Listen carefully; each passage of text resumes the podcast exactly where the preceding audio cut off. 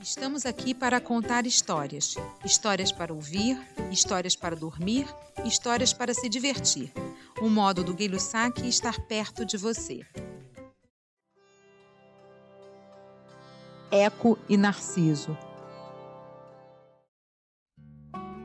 Eco era o nome de uma ninfa muito tagarela que conversava muito e sem pensar. Não conseguia ouvir em silêncio quando alguém estava falando sempre se intrometia e interrompia, nem que fosse para concordar e repetir com o que o outro dizia. Um dia fez isso com a ciumenta deusa Juno, quando ela andava pelos bosques furiosa procurando o marido Júpiter, que brincava com as ninfas. A tagarelice de Eco atrasou a poderosa Juno, que resolveu. De agora em diante, sua língua só vai servir para o mínimo possível e a partir desse dia, a coitada da Eco só podia mesmo repetir as últimas palavras do que alguém dissesse. Sua voz deixou de expressar suas próprias palavras. Por isso, algum tempo depois, quando ela viu um rapaz belíssimo e se apaixonou por ele, tratou de ir atrás sem dizer nada, em silêncio. Esse rapaz se chamava Narciso e dizem que foi o homem mais bonito e deslumbrante que já existiu. Todo mundo se enamorava dele, que nem ligava. Eco ficou louca por Narciso e o seguia por toda parte. Bem que tinha vontade de se aproximar e confessar seu amor, mas não tinha mais sua própria fala, não podia enunciar seus pensamentos e sentimentos. Só lhe restava ficar escondida por perto, esperando que ele dissesse alguma coisa que ela pudesse repetir. Um dia, o belo Narciso estava passeando no bosque com uns amigos, mas se perdeu do grupo e não conseguiu encontrá-los. Começou a chamar: Tem alguém aqui? Era a chance da ninfa, e ela logo respondeu, ainda escondida: Aqui, aqui. Espantado, Narciso olhou em volta e não viu ninguém. Chamou: Vem cá! E ela repetiu: Vem cá, vem cá. Não vendo ninguém, ele perguntou: por que você me evita? Por que você me evita? Foi a única resposta que ouviu. O rapaz não desistiu. Vamos nos encontrar?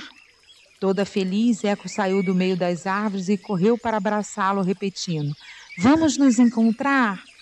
Mas ele fugiu dela, gritando: Pare com isso, prefiro morrer a deixar que você me toque. A pobre Eco só podia repetir: Que você me toque, que você me toque e saiu correndo triste e envergonhada para se esconder no fundo de uma caverna.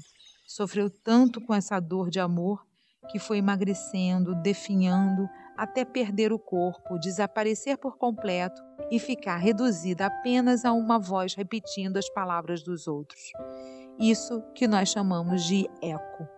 Narciso continuou sua vida, sempre da mesma maneira, sem ligar para ninguém, nunca se importando com os outros, brincando com o sentimento alheio. Até que alguém que ele fez sofrer muito rezou para Nêmesis, a deusa do destino, e pediu que ele possa amar alguém tanto como nós o amamos, e que também seja impossível que ele conquiste seu amor. Nêmesis ouviu essa oração, achou que era justa e resolveu atender ao pedido.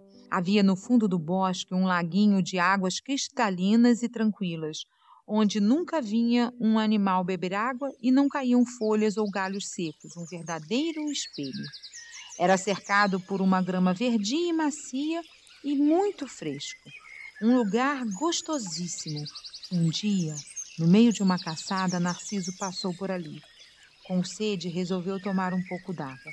Deitando na margem, com a cabeça debruçada sobre o lago, ficou encantado pelo belíssimo reflexo que via.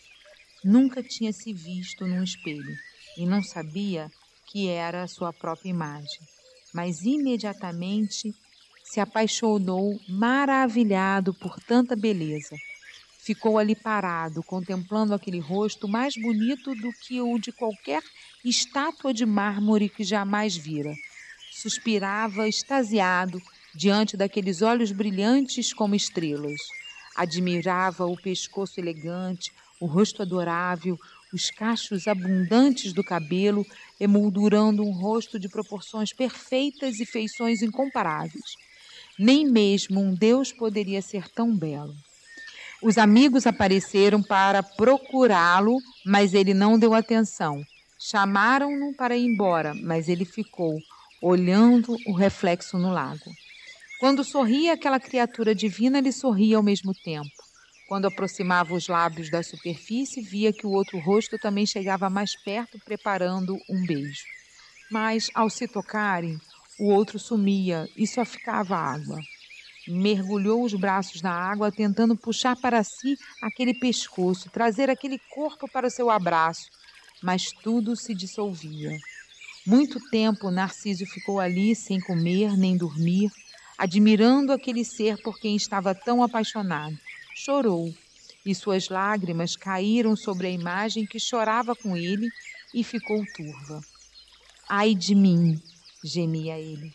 A única resposta que tinha era de eco, sempre escondida. Ai de mim.